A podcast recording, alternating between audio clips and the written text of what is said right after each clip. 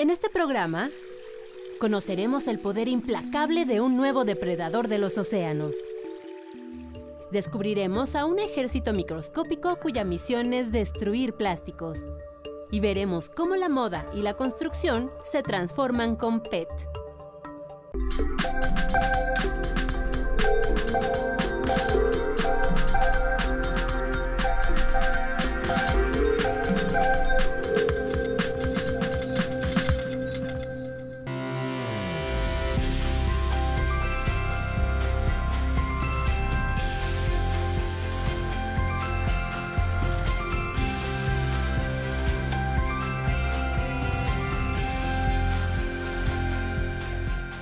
Bienvenidos a Factor Ciencia, yo soy Alejandro García Moreno y una vez más nos encontramos en Universum Museo de las Ciencias de la UNAM. En esta ocasión visitaremos la exposición R3, Reduce, Recicla y Reutiliza, para tocar un tema muy sensible en la salud de nuestro planeta, el tema del plástico. Quédate con nosotros, comenzamos.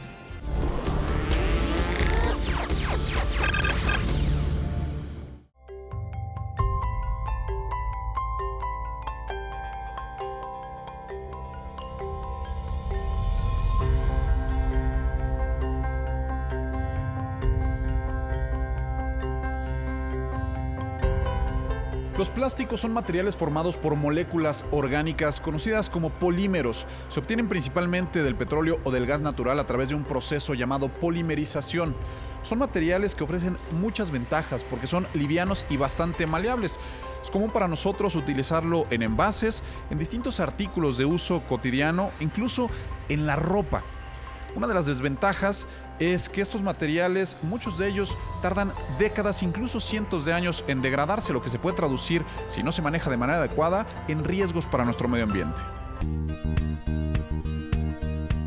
Este es nuestro mundo, el único conocido por nosotros, con características excepcionales para la vida, tanto en sus extensos mares que cubren 70% de la superficie, como en tierra firme nuestro planeta posee una rica paleta de ecosistemas que pintan ambientes únicos, como los arrecifes de coral, los manglares, el mar abierto y las aguas abisales. Sitios extremos como los helados casquetes polares. Y de enorme belleza como las montañas, los bosques, las selvas, ríos y lagunas. Los espectaculares desiertos, México tiene su propia versión de casi todos esos ecosistemas. El planeta Tierra es hogar de 13 millones de especies. La especie humana, con el desarrollo industrial, su voraz estilo de vida y la dinámica urbana, ha puesto al planeta en graves problemas. Hemos contaminado los ecosistemas y el aire que respiramos. Somos los principales responsables del calentamiento global una degradación que se traduce en un riesgo de extinción hasta mil veces superior al que ocurriría de forma natural. Y significa poner en alguna categoría de vulnerabilidad a 4 de cada 10 anfibios, la tercera parte de los tiburones y rayas, a la cuarta parte de los mamíferos y a 13% de las aves. Un deterioro que, sin duda, se genera también por la basura, es decir, todo lo que desperdiciamos cuando compramos cosas, los empaques o bien los restos de los alimentos que preparamos. Todo impacta severamente a nuestro planeta. Pongamos de ejemplo a un mexicano, que en promedio genera 800 gramos de basura al día. Significa que tan solo nuestro país produce más de 97 mil toneladas de basura, de las cuales 90% terminan en tiraderos a cielo abierto. La basura representa un riesgo para la infiltración de los mantos acuíferos, para los ecosistemas y es un foco de infección para nosotros mismos. En el caso de los plásticos, las afectaciones resultan dramáticas. No solo impactan a la vida en la tierra firme, sino también a los océanos. Se estima que más de un millón de aves marinas y 100.000 mamíferos marinos mueren cada año debido a este material. Los desechos plásticos se han acumulado a tal magnitud que han creado un gran parche de basura flotante en el Océano Pacífico, a mil kilómetros de Hawái, en Estados Unidos, en un área de 700 mil kilómetros, casi la extensión de los estados de Sonora, Chihuahua, Coahuila, Nuevo León y Tamaulipas. Reducir la basura y evitar sus impactos negativos es tarea de todos. Una forma de hacerlo es separando, reciclando y reutilizando los desechos.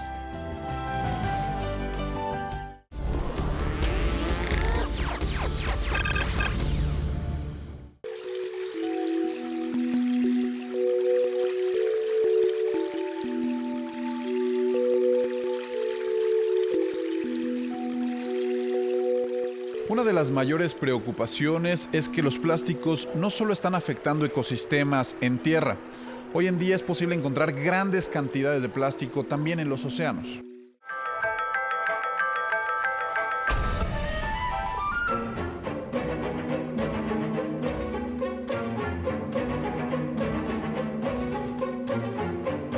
En el océano acecha un nuevo depredador.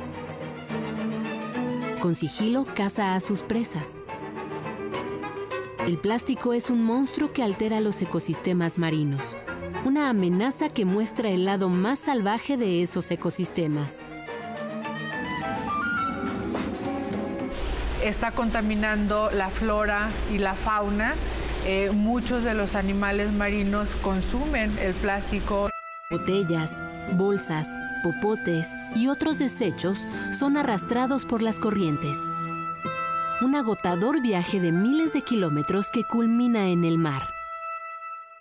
Todo lo que tiramos, por ejemplo, cuando vienen las lluvias, eh, tapan las alcantarillas, todo ese plástico se va por los, por los canales, por los ríos, por los riachuelos y todos esos tienen salida al mar el 80% de la contaminación que llega a los mares y a los océanos viene de, lo que hacemos en, en la tierra. Toneladas de plástico a la deriva, disponibles a la boca de cualquier pez. Hay un reporte de Naciones Unidas que señala que por lo menos uno de cada cinco peces eh, ha consumido o está consumiendo algún tipo de plástico. Esto implica que ya nuestro mar está completamente contaminado, la vida también en el mar está completamente contaminada. Micropartículas de plástico son consumidas por plancton, considerado la base de la cadena nutricional en el mar. Cada año, alrededor de 8 millones de toneladas de desechos se incorporan a este ecosistema. Asia es el continente que más contamina.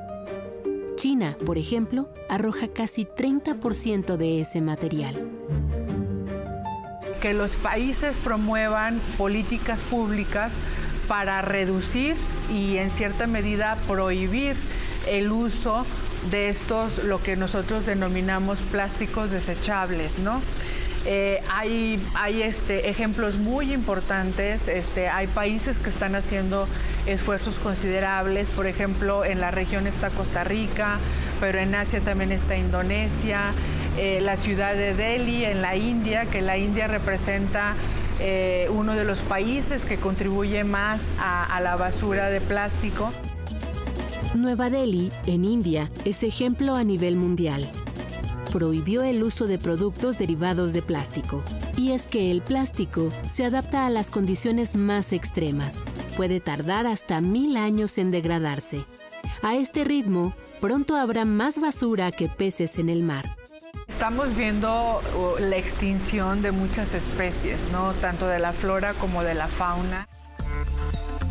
Puede ser que la contaminación oceánica distorsione conciencias, pero no las puede empañar como consumidores y como ciudadanos tenemos la gran decisión de no utilizar eh, productos plásticos que son los que están contaminando nuestros mares y océanos. Porque el mar es un ambiente que refresca al planeta, donde se forman los vientos y se nutren las lluvias.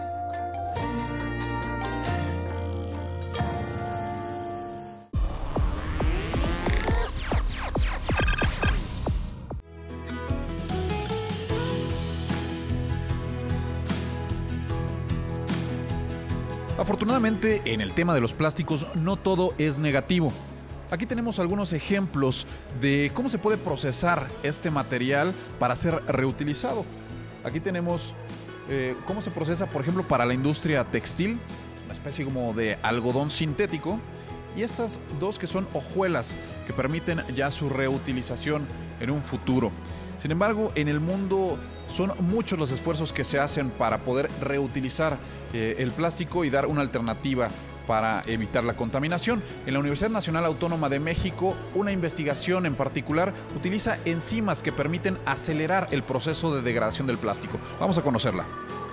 En México se generan alrededor de 722 mil toneladas anuales de desechos plásticos. Por ejemplo, cada uno de nosotros ingiere en promedio 163 litros de refresco y de agua, lo que nos convierte en el país que utiliza la mayor cantidad de envases de PET, de los cuales solo se reutiliza el 50.4%. Para enfrentar esta problemática, en la Facultad de Química de la Universidad Nacional Autónoma de México, las doctoras Amelia Farrés y Carolina Peña trabajan con un hongo que produce una enzima llamada cutinasa, capaz de degradar el plástico. Estas enzimas, que son proteínas que tienen la capacidad de degradar a velocidades muy rápidas los compuestos, degradan un polímero complejo que existían, existe naturalmente, son es este recubrimiento de frutos que por cierto esta cutina, esta cutícula, que es lo que degradan estas enzimas, que se llaman cutinasas, degradan cutina, este polímero existe recubriendo los frutos. Y es una capa que a su vez al fruto le sirve para protegerlo del daño ambiental, de los insectos, control de temperatura. La degradación, a través de estas enzimas, se realiza a temperatura ambiente, lo que implica menor cantidad de energía aplicada en comparación a otros métodos de tratamiento de plástico, como el térmico y el químico, volviéndolo un proceso más económico.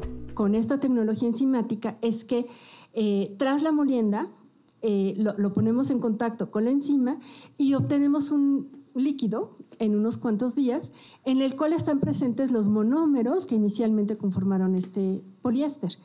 Las investigadoras aseguran que con esta tecnología enzimática se pueden aprovechar hasta 90% de los subproductos con los que se elaboran plásticos como el PET. El proceso enzimático sí es una buena alternativa. Nuestra idea es recuperar el ácido tereftálico y que no se libere al ambiente, sino ese mismo volverlo a reciclar y utilizar para volver a generar el PET. Su objetivo es llevar este proceso a gran escala, a la creación de una planta industrial que les permita degradar poliéster como el tereftalato de polietileno.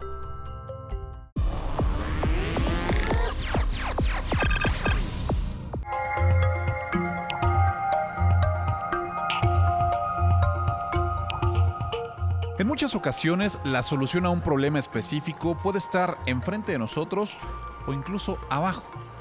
La nota que te voy a presentar habla de una bacteria que se encuentra en el suelo y que produce un polímero muy especial, pero también puede ser aprovechada para degradar plásticos. ¿La quieres conocer? Te la presento. Durante unos segundos, imagina un mundo sin plásticos derivados del petróleo. Hoy en día se ha descubierto una bacteria que produce sus propios polímeros y también los digiere. Es la Azotobacter vinelandi que secreta plásticos como el alginato y el polibeta hidroxibutirato, o PBH, amigables con el medio ambiente. Exactamente, porque la bacteria, esta misma bacteria se los puede comer. O sea, tanto el alginato como el PHB, ella los produce, ella se los come y incluso hay otras bacterias capaces de podérselos comer, o sea, no solo ella misma. Entonces, eh, realmente causarían nulo impacto al medio ambiente eh, la producción de estos biopolímeros. El grupo empezó tratando de identificar cuáles eran los genes que estaban involucrados en la producción de esos polímeros. Y hasta, hasta, ahorita se han logrado identificar exactamente cuáles son los genes necesarios para producir ambos polímeros. Posteriormente nos hemos, se ha ido moviendo la investigación a cómo es que estos genes están regulados, es decir, cuándo la bacteria los prende, cuándo los apaga, en qué condiciones, pues todo esto con el fin de optimizar la producción de los polímeros. Esta bacteria abunda en las raíces de plantas y suelos. Además, posee una pureza tal que la vuelve ideal para aplicaciones médicas, como por ejemplo la generación de prótesis, ya que no produce reacciones tóxicas en el organismo.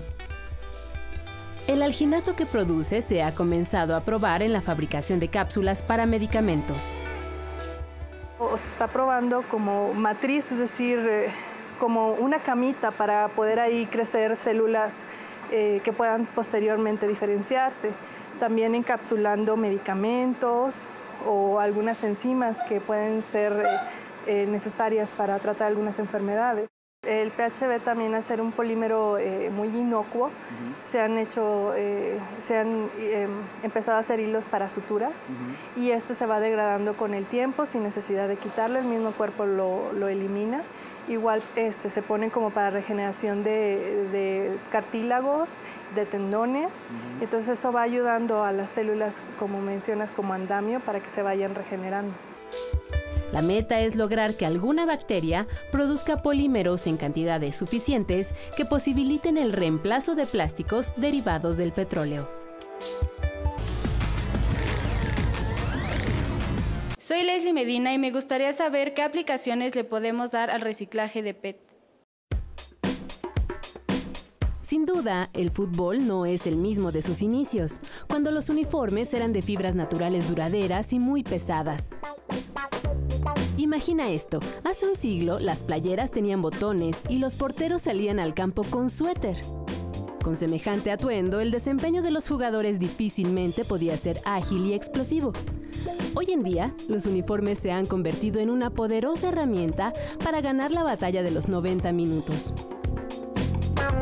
Desde los años 70 se popularizó su confeccionamiento con fibras sintéticas, mucho más ligeras y de diseños que favorecen la movilidad elementos que las marcas han perfeccionado y que hoy en día permiten a los equipos saltar al campo con textiles innovadores dotados de la más alta tecnología. Por ejemplo, estos que fueron empleados por 10 de los equipos seleccionados en el Mundial de Brasil 2014. Son diseños frescos y aerodinámicos. Fueron hechos con telas de tecnología dry fit, es decir, fibras sintéticas enriquecidas a nivel molecular. El plus de estos atuendos también es el tipo de poliéster que emplean, reciclado en más de 90% a partir de botellas de PET. La empresa que hizo estos uniformes reutilizó 16 millones de botellas para confeccionar sus prendas deportivas en 2012. Es una fibra que es barata, es ligera, tiene muy poca hidrofilidad, o sea, absorbe muy poco la humedad, y ahora que es de reciclado, su costo baja en una proporción de un 45% contra el valor de si utilizáramos materiales vírgenes. Especialistas del Instituto Politécnico Nacional explicaron a Factor Ciencia cómo se elabora un textil reciclado. Primero se recuperan las botellas plásticas y se limpian. Posteriormente pasan a lo que viene siendo un molino donde se obtiene la hojuela. De la hojuela pasa a lo que viene siendo el lavado.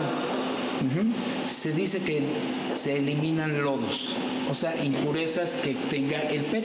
Las hojuelas se funden a 240 grados centígrados hasta obtener una pasta maleable, de la cual se obtienen los hilos de poliéster. En esta etapa se añaden los químicos que incrementan la resistencia y ligereza. Todos los nanotextiles están empleados en acabados especiales para que empresas grandes como Adidas y Nike, que son creadores del Clima Cool y el Dry Fit, emplean estos químicos para que el peso específico de la ropa sea menor. Como se ve, en el llamado juego del hombre, además de la estrategia, la tecnología es una gran aliada.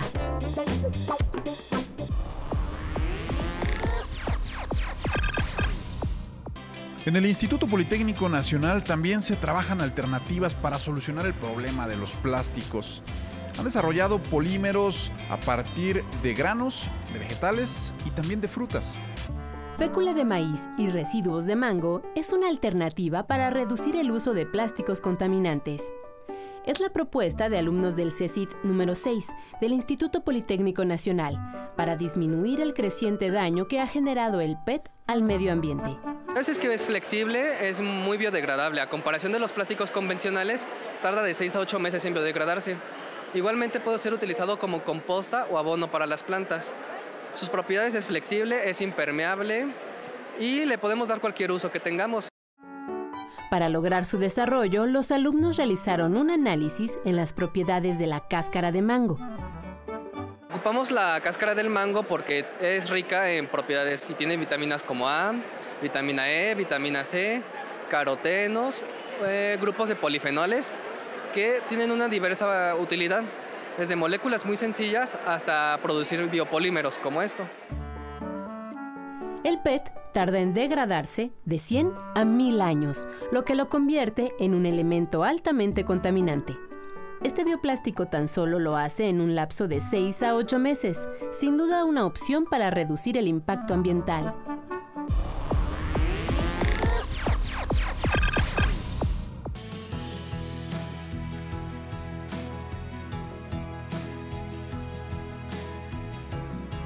El reciclaje es una excelente alternativa para combatir los problemas de contaminación por plástico. De alguna forma, evita que se produzca más material y se aprovecha el que ya existe. Alumnos del Instituto Politécnico Nacional de la ESIME Culhuacán desarrollaron ladrillos a partir de PET. Vamos a ver cómo lo hicieron. Las buenas ideas surgen en cualquier parte y cuando se trata de reuso y reciclaje, la clave puede estar en un bote de basura. Como le sucedió a un grupo de jóvenes emprendedores de la carrera de mecánica de la Escuela Superior de Ingeniería Mecánica y Eléctrica, ESIME Culhuacán, del Instituto Politécnico Nacional. Ellos eligieron las botellas de PET para desarrollar su trabajo de titulación. Y no solo eso, llevaron a la práctica su proyecto al crear tabiques de PET. Es eh, dar un paso adelante y buscar que los muchachos no solamente se queden en la parte del desarrollo de la investigación bibliográfica, sino que además puedan ellos tener la oportunidad de gestionar y eh, construir sus propios prototipos donde ellos aterricen todo ese conocimiento que han eh, desarrollado en la tesina. Este tabique politécnico está hecho 100% de PET, a diferencia de otros que están mezclados con distintos materiales. Los ingenieros de esta casa de estudios fabricaron un producto de buena calidad, de competir en el mercado. Primero recolectaron las botellas plásticas. Después de un proceso de lavado, secado, triturado y deshidratado, obtuvieron hojuelas de tereftalato de polietileno, las fundieron hasta obtener un producto útil para la construcción de muros falsos, cuartos de servicio o bodegas. Con 15 botellas de PET lograron una estructura de 280 gramos. El Tabipet es de fácil ensamblado. Su diseño es como pieza de Lego. No se necesita mayor capacitación para su armado. Es ligero, duro, aislante térmico y sonoro. Pues bueno, la botella como tal tarda más de 500 años en degradarse en el grosor que se viene manejando. Ahorita como lo estamos trabajando con estimaciones, estamos pasando los 700 años sin que tenga problema alguno. El único problema que podría presentar es un poco la decoloración eh, por causa del sol, pero nada que lo llegue a afectar. En caso de un sismo de gran magnitud, el material no se rompe ni daña estructuras o personas, solo se desmorona ha sido probado con fuego y sometido a pruebas de esfuerzo bajo la norma internacional ASTM D638. Cada pieza soporta una carga de 220 kilogramos. Estas son este, pruebas que se han hecho aquí en la escuela en las máquinas que nos prestaron. Y este, tenemos una tabla de valores que nos arrojaron este material, el teraptalato de polietileno. Y este, nos arrojó buen manejo este, buena carga, buena tensión y este, por lo tanto nuestro tabique es, recomendado y tiene un buen soporte de carga. Los jóvenes inventores también obtuvieron otros materiales a base de PET que piensan emplear como pisos, cenefas o cubiertas. Por ahora el TabiPet es solo un prototipo, pero su aplicación es de gran potencial. Estamos en investigaciones de realizarlo de, una, de un tamaño ya real, como un, tabique normal de alguna casa. Estamos iniciando una empresa con mis compañeros para sacar esto ya real y, que más adelante eh, se pueda comercializar ya como tal. Un producto económico, sustentable y creado con el talento politécnico.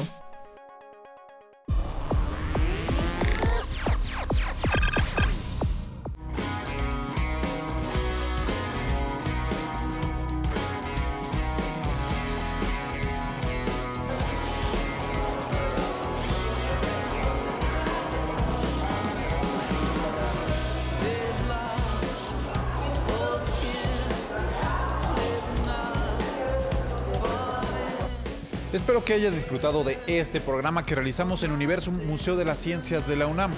Yo te recuerdo que puedes seguirnos en Twitter, Facebook, visitar nuestro portal o descargar cualquiera de nuestros programas a través de iTunes. Y no olvides que seguimos investigando lo que ocurre en el mundo de la ciencia y la tecnología para llevarlo hasta tu pantalla.